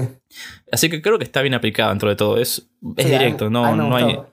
Y escuché comentarios de que el perro no estaba entrenado ni nada. O sea, el perro se Vino, vino el así. veterinario, vino el veterinario y lo sedó. eh, cuando, cuando, claro. No, no. Este- sí, sí, cuando, cuando estaba muerto lo sedaron, pero cuando. eh, Este, cuando digamos Actúa. actúa, cla- exacto, no, que no sabía cómo decirlo, cuando actúa, que, que, que va por la calle y, y sigue la trayectoria bien, porque si vos ves los planos, se nota que se hizo o a la primera o a la segunda toma, porque no se sienten, o sea, cuando haces algo en calle, por las cuestiones de autos o de personas que pasan por ahí, en una, en una calle medio transitada, se nota cuando, cuando es un plano que por ahí pasó 10 minutos del plano anterior. Y acá se notó todo muy ágil, muy, eh, muy natural, y no sentí ese problema de que se nota que es un plano pegado de un otro momento del día. Sí, sí, en- encima el- viste que hay un canal en YouTube que se llama Ocupas Lado B, si no me equivoco, que hace, es tipo como que va recopilando este, entrevistas de los actores y los integrantes. Y decían que el perro como que iba, iba joya, tipo, este, como que lo hacía bastante bien. Se como que se, como bien. se se apegaba mucho. Encima, viste, este Walter Adriel Staltari que le tenía miedo a los perros y le agarró un cariño a los perros, a, a Severino incluso. Sí. Bueno, pero eso también, el hecho de que el perro no estaba entrenado. los es decir, une, claro, lo encima- porque lo hace el perro en sí. Sí, sí. Encima viste que después se van, como que eso los va uniendo. Y es como que Sí. le servía a los actores para generar una, un, un- batizar con, con los personajes. Sí, Con el sí, perrito. sí. Me, me gustó mucho el personaje. Porque, a ver, no sé si llamarlo personaje, pero es un personaje. Me gustó mucho el personaje de Severino. Me, me gustó. sí. Eh, y sí, y ahora si querés, eh, podemos hablar de ese final y después si querés hablamos de la, de, de la pseudo continuación. A ver qué onda. ¿Qué te parece el final en general? ¿Te El final. A ver, final, final. Final feliz no es. Eh, Es un final eh, amar, eh, agridulce. Amargo, yo diría que es amargo, pero, pero como al tener esa canción, este, da, da un toque. Porque, bueno, se- se- un agridulce, digamos. Se, mu- se murió justo el que menos merecía morirse, que es el chique, se murió el, y se el murió el perro, más Severino pacifista. también, o sea, los dos que no merecían morir. Claro. Yo, yo creo que no se muestra esto, pero a mí me da la Yo siento que, que Severino lo mató el mulo. Ay, sí, es que sí. El mulo, yo, me- totalmente. yo me acuerdo cuando vi en, en YouTube eh, Ocupas por primera vez, me da un cagazo el mulo. Encima, viste que Sergio Podeley, el actor, tiene una mirada muy, muy intensa, porque tiene Sí. como pupilas grandes. Y, y- y Y, el personaje daba es, miedo. es muy inestable. O sea, Claro. está tranquilo y en un momento u otro te puede matar. O sea, Claro. es muy inestable. O sea, el, el, el negro Pablo que tiene un personaje es muy amenazante, pero es más tranquilo. Es decir, sabe cómo controlar. Y, y- y el mulo es como te da más miedo porque es, es No, no, una pero- chispa pero- en un momento explota. Claro, claro. Y es que encima la mirada que tiene, encima lo ves ahí de musculosa que yo, y como, da, da cagazo el, el pibe este. Eh, y y era bastante joven, me parece, cuando, cuando grabaron este. Tendría 20 años, imagino, una cosa así. Mm. O primero, que yo. ten- Era, pero era joven cuando grabaron la, la serie. Y de- pero me da mucho miedo. Después, cuando la vi de vuelta en, en, en Netflix, que se entendía los diálogos, porque hay capítulos en YouTube que vos ves y primero que no sabes quién está en escena, quién está en plano, no sabes bien lo que está pasando en el plano por la calidad paupérrima en la que, la que fue rescatado para subirlo a YouTube. Y no se escuchan, no se entienden los diálogos, no llegas a distinguir qué es lo que están diciendo. Y después cuando lo vi en Netflix me cae de risa, era como que el, el bulo iba robando los autos a jubilados, que yo era hacía un chiste con eso. Sí. Y ahí no me daba tanto miedo porque es como que se lo mostraba de una forma más, más cómica. O sea, está, era eh, mejor, mejor para mí. Porque, porque si da miedo y el punto es como que. Ya está, pero si, si da miedo, pero después te caes de risa porque es un chabón que es como que le sale todo medio mal a veces porque no arranca el auto. Que Sí, yo, es un tiene esa parte cómica. Es un paquete. Salía mal, pobre. Y, y el pollo que no, también no lo ayudaba mucho, mulo. no, se, no, se querían cara a piña el mulo y el pollo.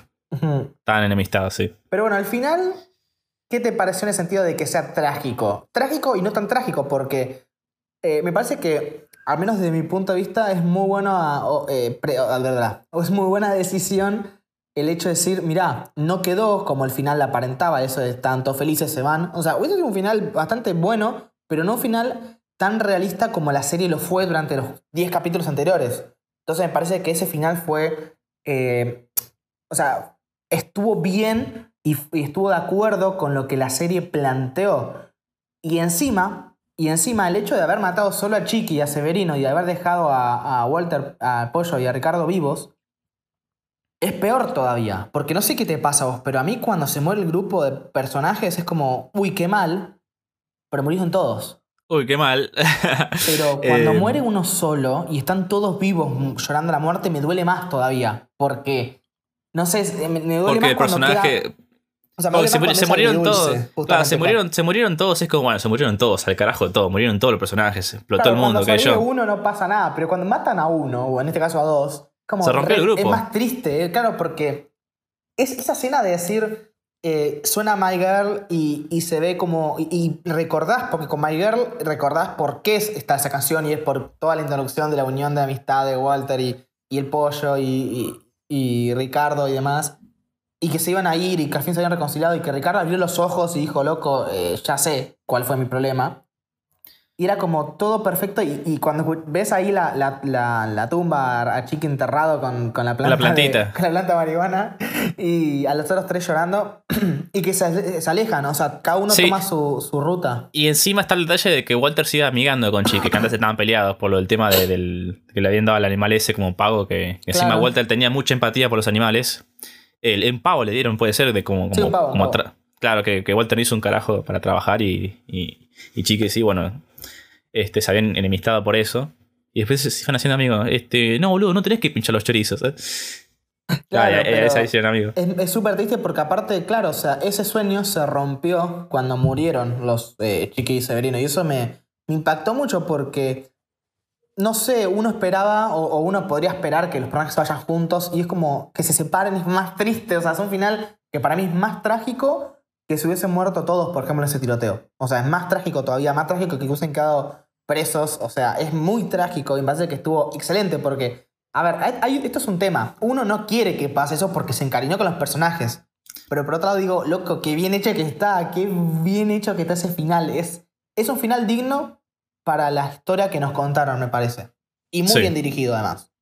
Muy bien dirigido. Los planos, Sí. la canción, o sea, y, y es un- Sí, y lo importante también es como que hay un cierre e, es un cierre definitivo, digamos.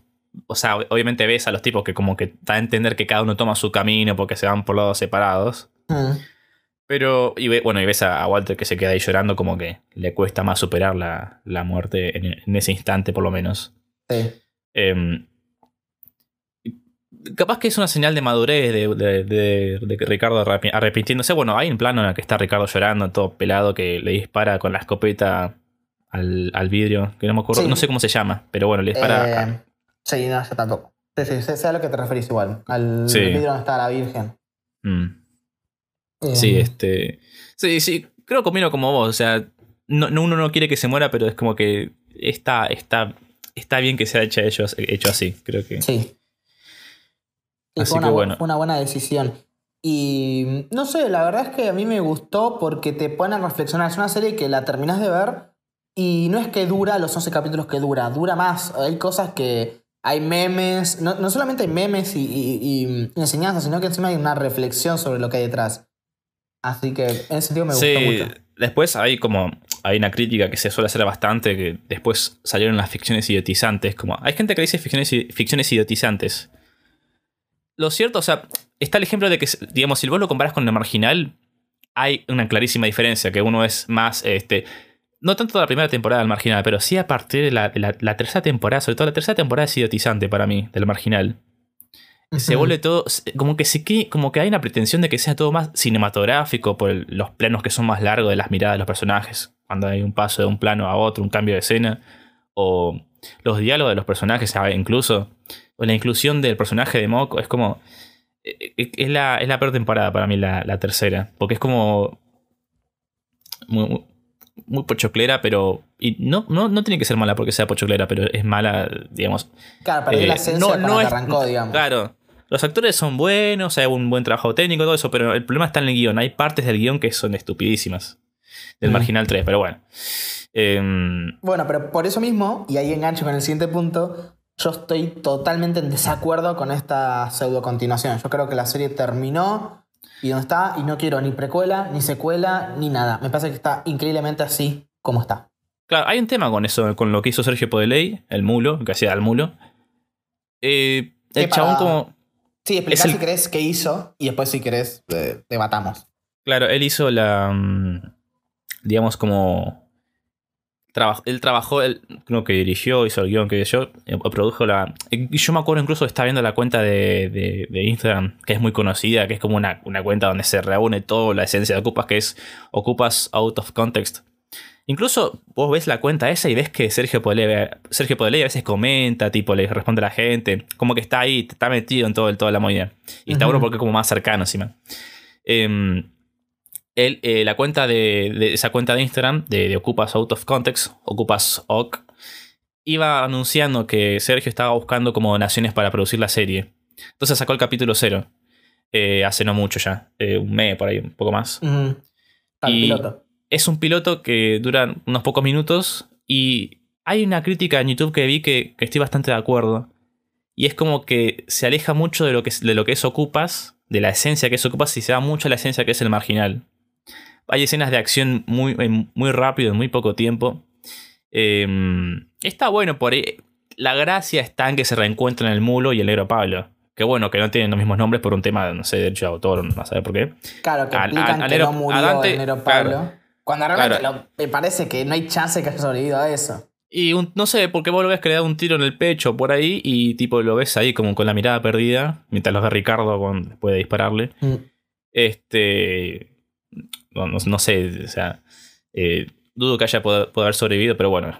No soy médico, así que no, no puedo opinar. Em, no, pero en sí el, el tema con la estética de- del doque, em, a mí no me gustó. Eh, Mm. no, no, no, no tiene continuidad con lo que es la estética de, de Ocupas. Pero bueno, Claro, hay o sea, solo los personajes, no la esencia. Y, y Ocupas Claro. es eso, o sea, Ocupas no es los personajes, es cómo se cuenta la historia. Entonces, sí, no, no mantiene eso. Sí, es sobre todo el tema de. Esto para mí no es tan importante, pero es el tema de la cámara. Cómo se mueve la cámara, cómo está pensada la cámara. Sí, muy ¿Cómo- cómo- Muy tirando a, a la- a lo que es el marginal. O sea, este, bueno, eso, escena de acción muy rápido. Como que todo pasa muy rápido. Es como, como querer ser espectacular así muy, de, muy deprisa. Sí, cuando, Y- cuando ocupa hacer un poco lo contrario, porque no solamente no hay casi escenas de acción, sino que encima, fíjate que tiene como esos momentos súper largos, como cuando está Ricardo en, creo que era en- una terminal, que está sentado y está, está el otro nene y se tiran la, la moneda, o no, juegan con la moneda, si no me equivoco. Sí, sí, que, que en esa parte después, después Ricardo dice que reflexiona y que yo. Sí, porque hay otro nene que pasa con la, creo que era con la mamá, y lo mira con cara de. co- con, cara como cualquiera de nosotros miramos a esa gente, porque lo peor es que es una realidad y, y es súper triste. Es súper triste y, y se toma ese tiempo de descansar y mostrar. Y claro, lo que decís vos es cierto, que lo otro es demasiado rápido, pasa todo. Y ya está. Tipo, no. Solo rescata Mm. a los personajes. Sí. Así que bueno, este nada, no, no le tengo fe al do que no. No, no creo que, que vaya a hacer. A, a- capaz que hacer un capítulo más y que yo, pero no, que no, a mí no me gustó básicamente. No, y tampoco. No lo vi entero, pero bueno, no me gustó. Es es un cortometraje básicamente el piloto. Sí, sí, sí, Pero lo, bueno. lo fui medio salteando, porque la verdad es que no, no me Ojo, enganchó. po- podría pasar que, digamos, este, después Sergio va escuchando críticas por ahí, qué yo, y, y poner que, no sé yo, pero podría pasar, quién sabe. Después va, va escuchando más críticas y después cambia completamente la, la idea de- del doque y hace una cosa muy distinta que para ahí sí Claro, está bueno, buena. o sea, el tipo Pero bueno, pero esto ya es muy relativo, ya es como otro Sí. tema. es pensar a futuro. Eh, pero bueno, a mí, como digo, a mí me encantó esa decisión de 11 capítulos, bien irregular. No tiene que ser 12, no tiene que ser 10, no tiene que ser 8, 11. Eh, tengo una, hay una curiosidad. Hay un video de, mm, de ayer nomás que, que hace una especie de, de- de- No sé si documental, pero es como que va contando cómo fue que surgió la, la Creo serie. que- Creo, que lo vi. Sí, creo, creo que me dijiste que lo habías visto. Em, bueno, decían que Bruno Estañero. bueno, yo me acuerdo que vi una entrevista de, hacia uno de los actores, creo que fue hacia Diego Alonso, el, el pollo, que dijo que primero iban a ser seis, después fueron ocho, después nueve, bueno, se fue extendiendo. Eh, Tiene que ver una, eso tiene que ver más que nada quizás por ahí con, eh, con cómo son los tiempos de producción de la televisión, porque viste que una serie para televisión ahí se manejan de otra forma. Sí. Este, igual ya habían hecho una Biblia, como se, se le dice, tipo la Biblia de la serie, y después iban trabajando eh, cada capítulo, y, y, bueno, ya después lo que es el rodaje, producción, todo eso. Pero este, creo que en una entrevista Bruno, no, Tinelli, Tin- Tinelli o Bruno, no me acuerdo quién dijo que iban a ser 13 capítulos. Por este, te- cuestiones técnicas, decisiones que hayan tomado, evidentemente se recortaron. Así Sí. que el tema de que sean 11 capítulos, creo que es una cuestión más de azar y de, de cómo les quedaba cómodos a ellos para producirlo, más que una decisión pensada. Claro, obvio. Pero no sé, me gusta. Me gusta eso de, de, de- de que tiene que durar lo que tenga que durar. Y no eso de que tiene que cumplir con tantos capítulos o con tanta duración. O sea, sé que lo tiene que hacer por la cuestión de televisión, pero ese número tan irregular me da a entender que era lo que necesitaban para contar la historia. Y se nota. Y se nota porque no, nada sobra y nada falta, me parece. Se contó bien. Pero hay una cosa así que me parece negativa. Pero negativa, negativa. O sea, hay una cosa que me parece negativa y que por eso la serie pese a que me parece muy excelente, siento que hay un momento en el que flaquea. Flaquea. Eh, que guarda que hasta ahora, de las series que me han encantado, todas flaquean un poco en algo. O sea, que es muy normal esto, no es que le estoy tirando hate o me está pareciendo mala, no, no, al contrario. O sea, siento que hasta recién no, no hablamos de nada malo, todo era positivo. Pero hay una cosa que sí quiero mencionar porque me gusta ser objetivo en algunas cuestiones. Y es que siento que los capítulos donde aparece Miguel, pero no por el personaje, ¿eh? sino porque da la casualidad que es con Miguel, no están bien escritos. Eh, siento que hay problemas y hay cosas que no se terminan de entender. Como por ejemplo el, la- el problema que habían tenido con, con Miguel. Se entendió que era un, Una traición. una traición, exacto, pero eh, muy por arriba hay cosas que quedaron Ah, medio sí. perdidas. Ah, ah, Y con la turca me pareció un poco lo mismo. No quiero saber más de la turca porque estoy en contra de que hay que explicar todo de todos los personajes. No, no hay que explicar todo de todos los personajes. Pero pasa que lo que pasó con la turca y, el- y este plan del pollo no se entendió. O sea, yo no sé si el pollo en ese momento estaba. O sea, sé que después no. Pero en el momento en el que lo estaba viendo, no sé si el pollo estaba del lado de Ricardo, del lado Es de. Molo, del lado de la Sí. turca, de su lado. Eh, Es un tema ese, es un tema también. Yo me acuerdo cuando lo, lo vi por primera vez y encima es una calidad popérrima, no entendía nada de lo que estaba pasando. Igual da un- es como que capaz que la, la intención era confundir al espectador o, o no Sí, salió sí, muy bien. No, no, yo, no. yo entiendo que, la que no que la, la idea era justamente que el espectador no sepa bien, pero termina la serie y todavía no te queda claro. Entonces, Claro, o sea, este. Digamos, la parte en la que. Que incluso le pega una piña en la panza enfrente del mulo que estaba en la otra cuadra. claro. Y.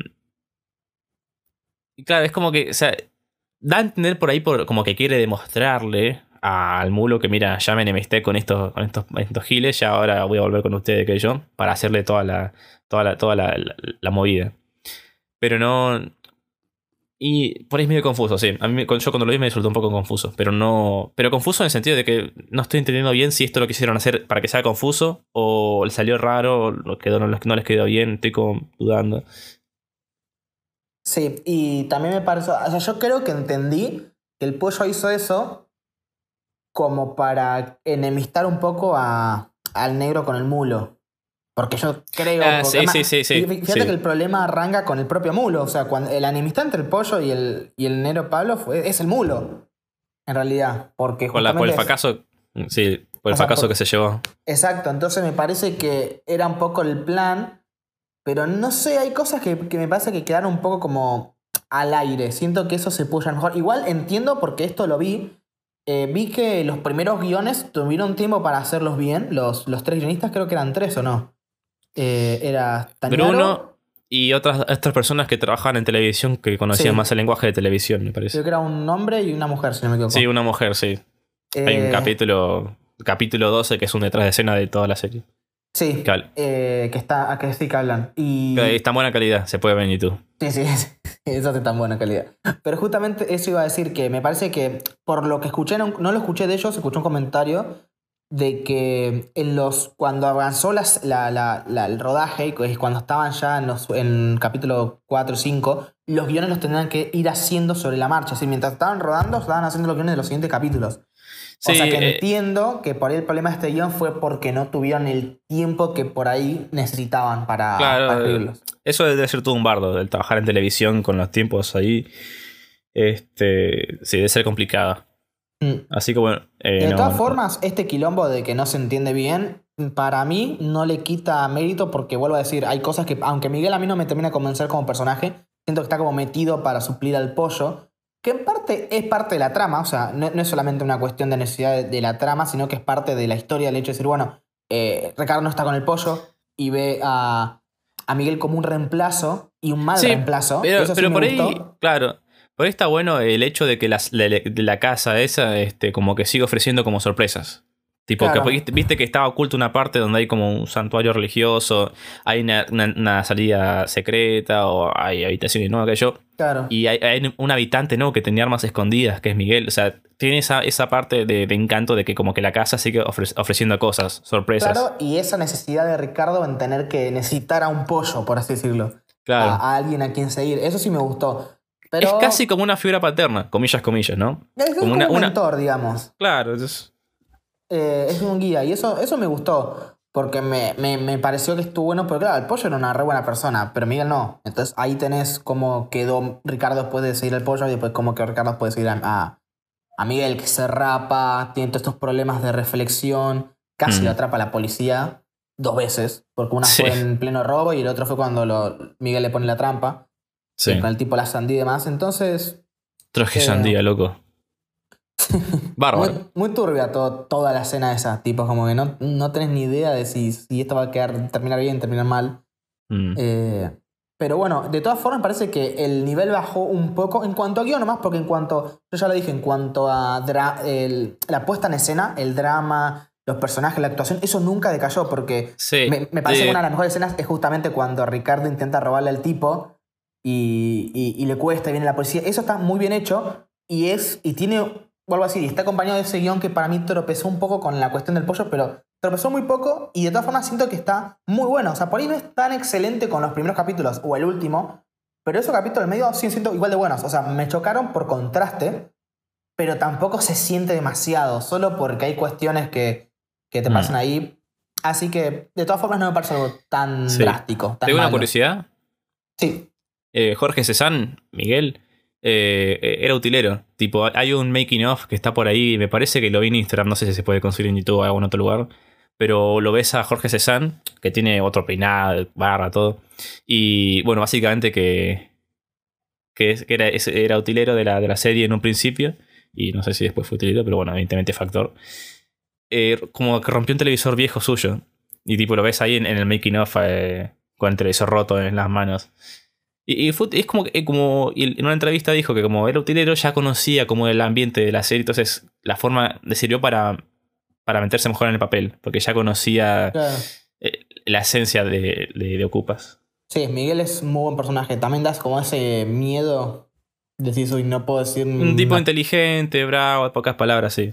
Sí, sí, sí. sí. También me gustó mucho el personaje de Miguel. Pese a que para mí, como vuelvo a decir, está introducido en unos capítulos que por ahí están un poco Mm. no tan pulidos en cuanto a guion. Vuelvo a decir que de todas formas se, se sorprende mucho. Igual, esto lo digo ahora y por ahí la miro en la miro, no sé, mañana la serie y digo, nada, esto estaba bien escrito, soy yo que no entendí nada. Pero bueno, Puede pasar, puede pasar, viste, cada vez... Hay un chiste que está en, en el hijo, Valen- en Alejo Valentina, que tipo, de los, de los primeros capítulos, que decían como que estaban yendo en auto y decían no sé qué de tal película, y el viejo del bastón dice, yo la vi tres veces, viste, pero la tercera no entendí. Viste. Pero Claro. es un chiste, pero puede pasar. Es, Es hay una real. película. Es hay real. películas que, que a veces pasa. bueno, Que- si ves el primer capítulo de Ocupas de vuelta, te vas a dar cuenta que Walter y, Eh, aparece al Chiqui principio. Están, están desde siempre. Y eso Sí, yo no me había dado cuenta. Incluso Miguel aparece un capítulo antes de que se presente en la casa, me parece. O una cena antes. Pero eh, cuando Peralta, cuando Ricardo se une a Pe- a Peralta para que Sí, no se vaya en la casa, que- aparece Miguel de huevo. fondo. Sí, se ve por ahí. Y yo ni bola le di. Pero claro, cuando la volvés a ver, yo algunas cosas sí las volví a ver. Eh, notazo detalles que hacen que la, la experiencia sea muy buena la segunda vez. En algún momento la veré de vuelta, porque la verdad es que muy buena. Muy, Claro, muy hay, buena. hay gente que la, la ha visto muchísimas veces, seguramente. Y que es una serie que da para verla también. Bastante Sí, veces. porque- aparte es, es corta y, y sí, la historia siento que no se, no se gasta, no se va a gastar. Es algo que, por más que la mires dos, tres veces, nunca te vas a cansar de verla. Claro, que tiene una, una extensión de vida útil, por así decirlo. Exacto, sí, sí. Ah, y esto te iba a preguntar. eh, aunque algo ya lo habíamos hablado, acá en el debate no. ¿Qué onda con la. digamos, con, con la serie hoy en día, 2021? ¿Sentís que envejeció bien o no? Pese a los efectos, la, la imagen, sacando todo el tema técnico, el guion, la historia, la, cómo se ve la ciudad, ¿vos sentís que, se- envejeció bien o, o no?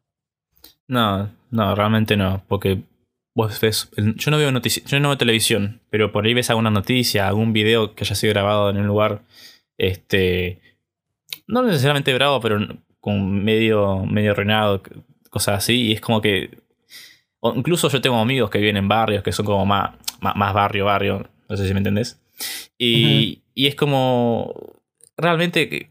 Hasta estéticamente luce eh, eh, contemporánea a día de hoy. En algunos aspectos, más allá de los teléfonos y a veces cosas así, Claro. que, que muy del año 2000, pero realmente no envejeció un carajo, realmente, porque No, pero, pero, pero No. por, por ahí me explica mal. Porque cuando digo envejecer bien, significa que envejeció, pero no se siente vieja. O sea eh, que no, sí. no, o sea, se siente que es, se siente que es de, de- De- que es, de, digamos. es- es de algún momento del segundo milenio, del año 2000. Del año Claro, 2000 o sea, hasta ahora. No, no- no se siente caducada, digamos. Claro, sí. Sí, yo, bueno, te iba a decir, yo justamente concuerdo porque, pese a que justamente lo que decimos siempre, envejeció mal en el sentido de que hay un montón de cosas que se ven mal hoy en día, o sea, y la remasterización ayudó a eso, envejeció bien en cuanto a la historia, porque lo que decís vos es muy real, o sea, hoy en día sigue pasando exactamente lo mismo, lo que sí cambió, por ejemplo, es que no te sale un peso en alfajor, te sale más caro, pero sacando esas Te sale cosas... 30 La o verdad que la 50. serie, exacto, la serie se conservó muy bien en cuanto a la historia, Sí. porque es todo muy real, muy real. Eso está, eso está bueno. Está bueno porque, mm, digamos, todo con el tiempo va a quedar obsoleto, pero digamos que si la esencia e- e- es buena, está bien laburada, va a seguir funcionando. O sea, Claro. hay películas, yo, la- uy, le, le di al, al, al antipop. Eh, hay películas, por ejemplo, la que cité al principio de, de la charla, este, El ladrón de bicicletas, es una película del neorrealismo italiano de los años 40, por ahí, no, no recuerdo bien, por de años 40, 50. Y en la película esa, eh, la sensación que transmite, o sea, es una película bastante antigua, de los años 40 o 50, pero la sensación de, de- de tensión de un, este, al, al chabón eh, le van a ahorrar la bici, le van a robar la bici, que yo, este, está, sigue estando. Después al final hay un tema como, como una discusión, como que todos se tiran encima al chabón, que se me hizo medio raro, pero no, no, no tiene... No, no envejeció tanto y, y más, y bueno, es una película de los años 40. O 50. Claro. Eh, imagínate Ocupas que es del 2000, o sea, menos va a aparentar haber envejecido en el sentido de, de- de lo que transmite. Mm. Incluso Sí. lo- la, la dirección artística, eso tampoco envejeció. Sí, sí. Y encima también el hecho de que, aunque es argentina, no es solo para argentinos. Es decir, yo siento que ahora que está en Netflix, mucha gente que es de otros países va a poder disfrutarla porque realmente me parece que es buena y que es internacional, al menos latinoamericana.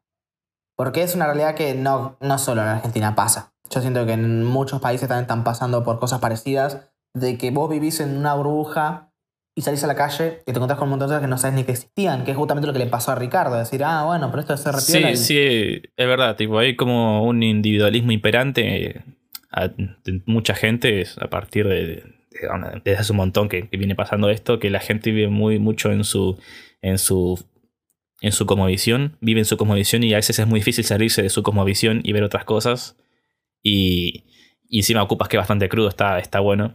Eh, Mm. bueno, le, le pasa a Ricardo incluso. O sea, creo que está bueno, está, está interesante porque está pensado desde esa perspectiva, de una persona que tiene una cosmovisión y, y- y conoce otro mundo. Eh, gras- y, le va pasando sucesos a Ricardo. Y uno puede empatizar muy fácilmente si no vivió tantos sucesos. Eh, bueno, yo la, yo la vi, yo la viví más intensamente a la serie porque, bueno, se iba metiendo en un barrio medio medio y, y se iba amagando con el miedo de, de- de Ricardo. Ujú. Pero bueno, eso también.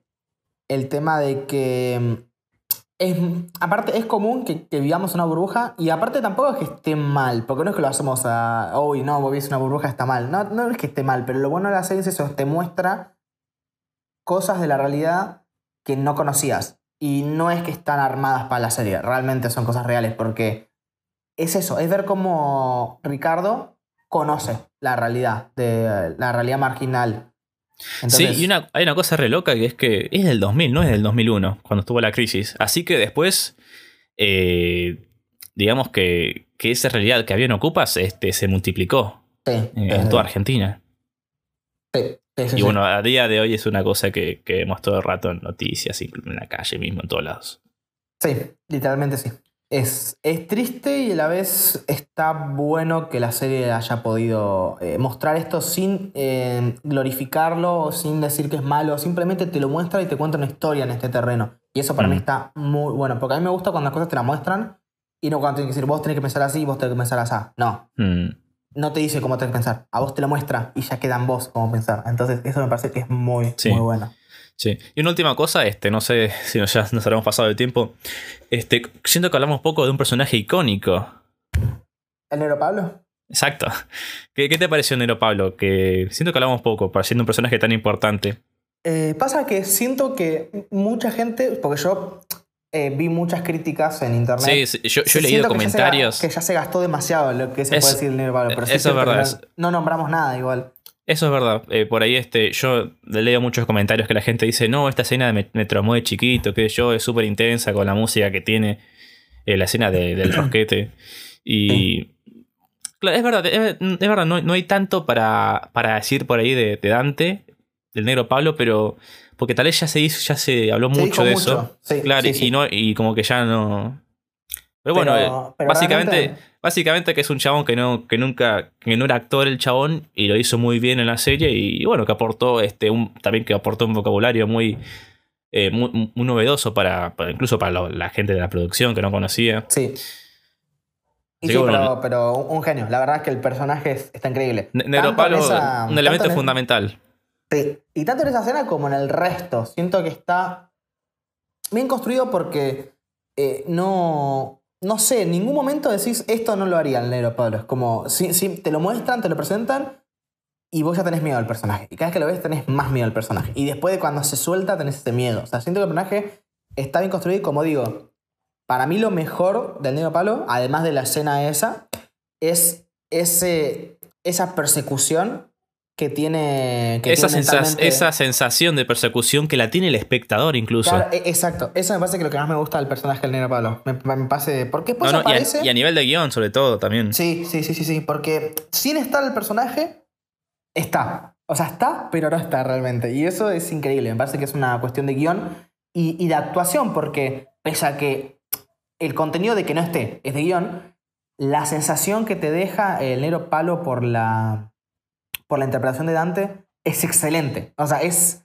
posiblemente junto a Rodríguez Serna los mejores dos actores, pero no sé si mejor actor, pero el que más destacó porque... Los que más aportaron. Exacto, porque fue un realismo demasiado realista. Un, un realismo crudo, muy intenso, muy, Sí, muy sí. cercano. Yo, yo, yo le digo sens- sensación de cercanía. Es como que esto, esto lo, lo puedes Y- vivir Y es un realismo que no es documental, es decir, es dramático, es... O sea, tiene historia, no es simplemente, mira, te muestro esto como un documental, no, o sea, es realista como un documental, pero te lo narra, te muestra, te muestra una historia y te da miedo eh, y te Ah, genera y, drama, entonces está y- y bueno. tampoco, y tampoco se abusa tanto de la cámara en mano, con un montón de, de- de- de la cámara en, en mano, digamos, sacudiéndose por todos lados. Tampoco se abusa de eso. Es como que a veces hay planos que están hechos con eh, una cámara fija, incluso. O sea, como que incluso tampoco se abusó de la cámara en Sí, mano, como o que se, o la- o la se música, sacuda. Tampoco es que usar una música tan tensa o algo así, no, la tensión la generó el propio guion y el propio Sí. actor. Claro, y una cosa curiosa de la música esa que evidentemente no recuerdo el nombre porque es un. Creo que. No, no, no- no- me acuerdo qué idioma es en esta, pero es una música religiosa. Eh, hay un detalle. Yo me acuerdo que la vi en YouTube, este, que está el, video, eh, el video oficial con, con, digamos, con la canción. Y abajo una persona comentó las líricas en español. Yo. Confiando en lo que decía esa persona, porque yo no, no leí en otra página la lírica de, ese- de ese tema, decía que la canción habla de, bueno, de, de, de Jesucristo y que yo, de... mm, ¿cómo? no me acuerdo cómo era, pero era como, como que había un personaje que había cometido errores, que y, lo- y el- el- las voces cantantes le, le pedían a Dios que lo perdone y todo eso.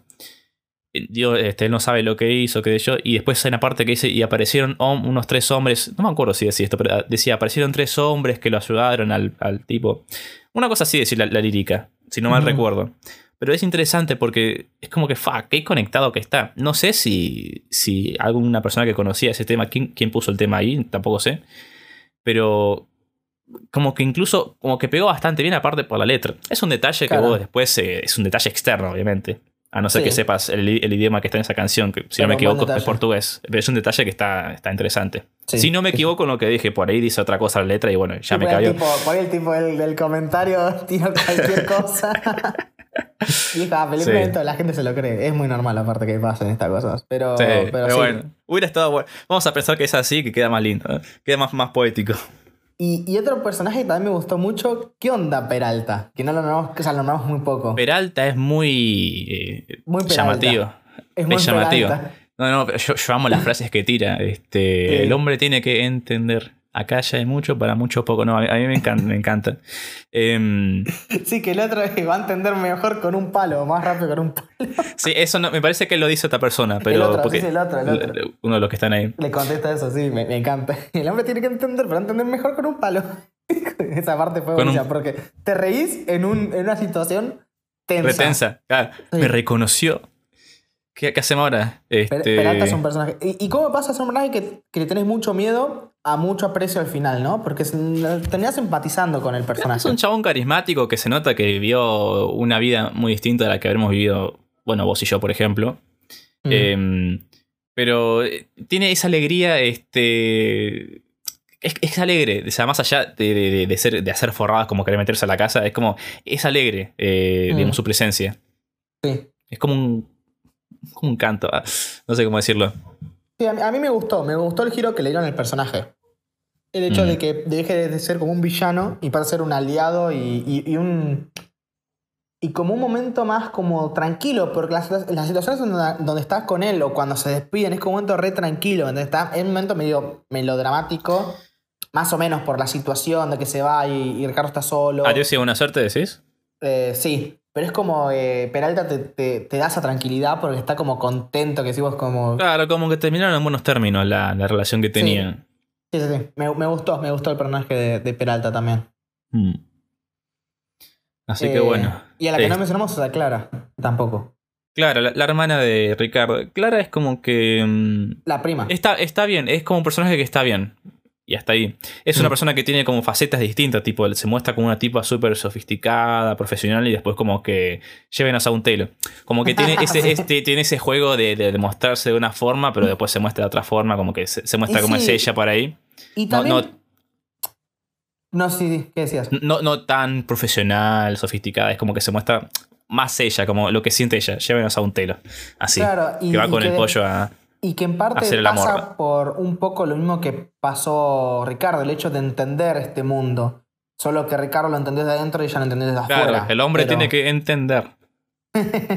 Pero ella empatizó con los personajes. Eso sí me gustó mucho. Que al final está ahí con el, con el policía en la escena. Me, me gustó. A mí el personaje Sí. de- Hay me, hay me un pareció que estaba bien. hay un tema a mencionar porque viste que como que Clara se, se mete con otro tipo y después el pollo como que, bueno, no, no le cae para nada bien. Y, y como, no, no, no entiendo si lo mató al tipo ese, No, no, no lo mató. Creo que le Porque- dio el- le, le mostró del cigarrillo. pero después se ve al pollo un plano que pone como que tiene dos zapatillas y las tira dentro de, de una casa, de, un, de una reja de, una casa. Ay, ni Y, es como que, se da- no, no, la verdad que no me, no me quedó claro si lo mató. No entiendo si lo mató o si lo, lo noqueó o lo robó. Es como que, nada, está ahí. Pero me parece muy exagerado. Si lo mató es como que es súper exagerado, realmente. Yo no lo noté así, pero no lo pensé tampoco demasiado. Eh, es lo que digo, para mí, eh, no digo que todo tiene que ser explícito, porque yo soy de las personas, eh, bueno, creo que vos también, las personas que no queremos que nos expliquen todo, que hay cosas que queden medio como... Claro, o sea, esto. al- la, al la serie no, la, la serie, claro, la serie no opta por exposición directa muchas veces, que está Claro. excelente, que es lo que, lo que destaca de la serie justamente. Pero esta, esta, esta escena se me hizo como quedó que muy queda al aire. medio. Claro, que Claro, esto, no, no, lo- cer- no- no cerró, no se da a entender y- bien lo que pasó. Y lo del plan con la turca, y un poco, y un poquito lo de Miguel con la policía, quedaron un poco como por al aire, como, ¿y esto qué? Porque no es que tiene como un peso después importante, ¿no? O sea... Mm.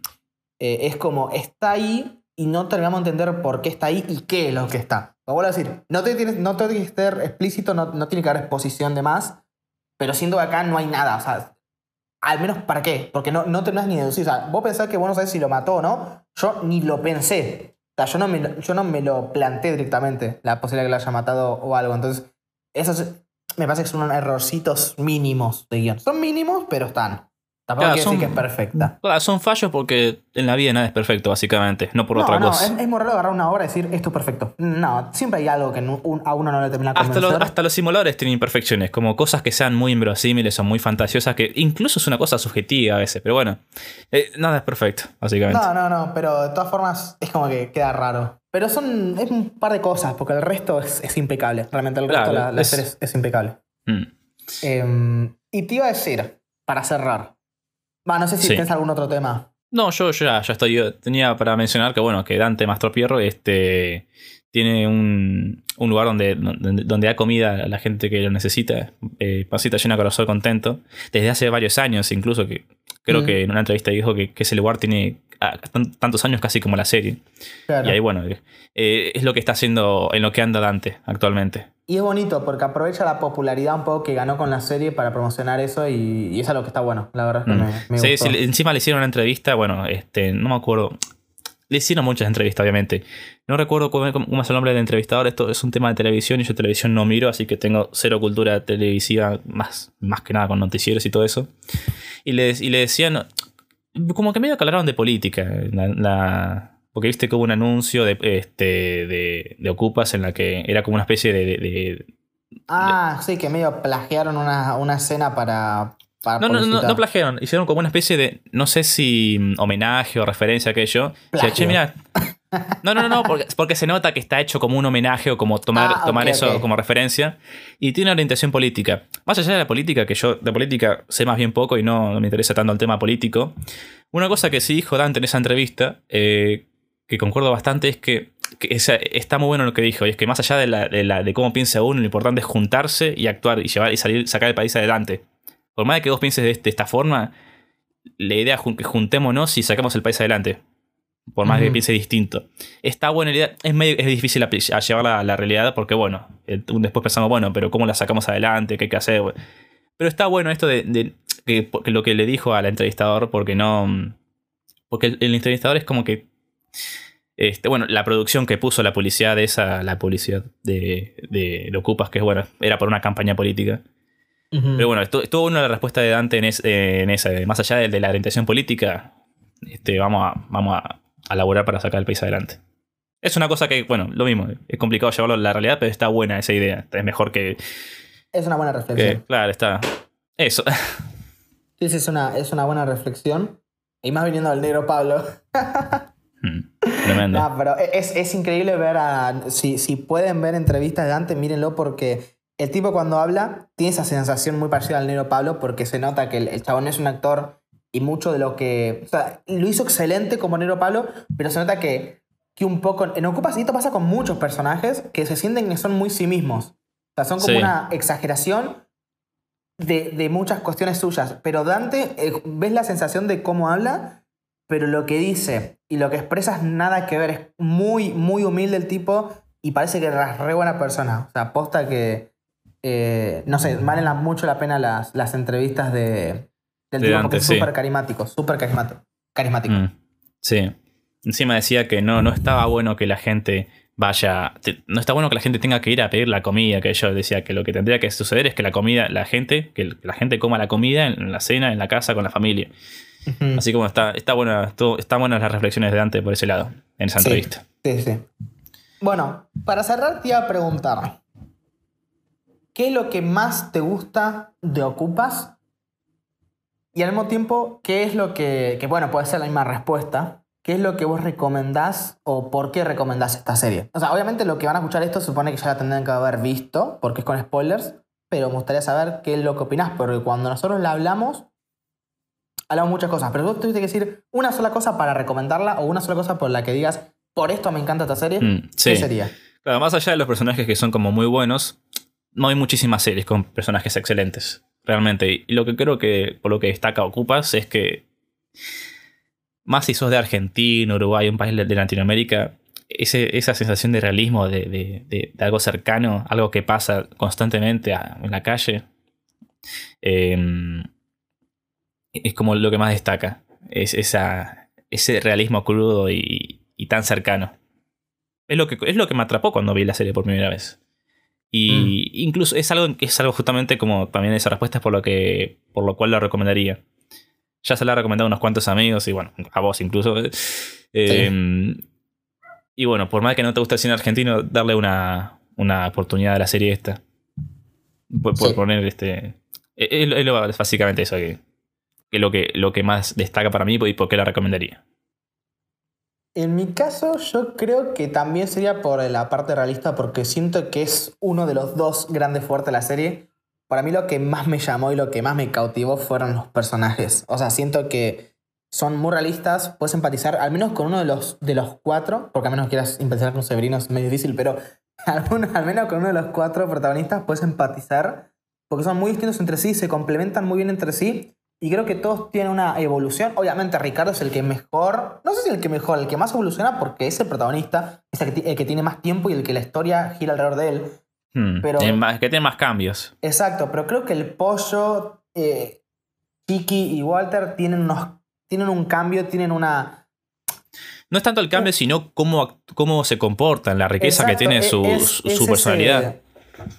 Es esa como es esa historia que cuentan entre ellos. Creo que todos tienen su parte todos son importantes y, y con todos puedes empatizar al menos en alguna situación con todos empatizas. Por más que sean súper distintos a vos puedes empatizar con todos porque son todos muy humanos. O sea y parecerá una tontería lo que digo pero hoy en día cada vez vemos más eh, personajes vacíos o Sintéticos. o, o que simplemente cumplen un estereotipo y ya está. Y, y acá también existe. O sea tenés a, a Walter que es un rolinga pero no es estereotipo al pie de la letra. Es un Rolinga, pero es Walter. No es, o sea, es Walter el Rolinga, no es el Rolinga Walter. Hmm. O sea, eso es lo que me, me gusta mucho y tiene esas escenas como ¿Quién es el más poronga? claro, y es icónica.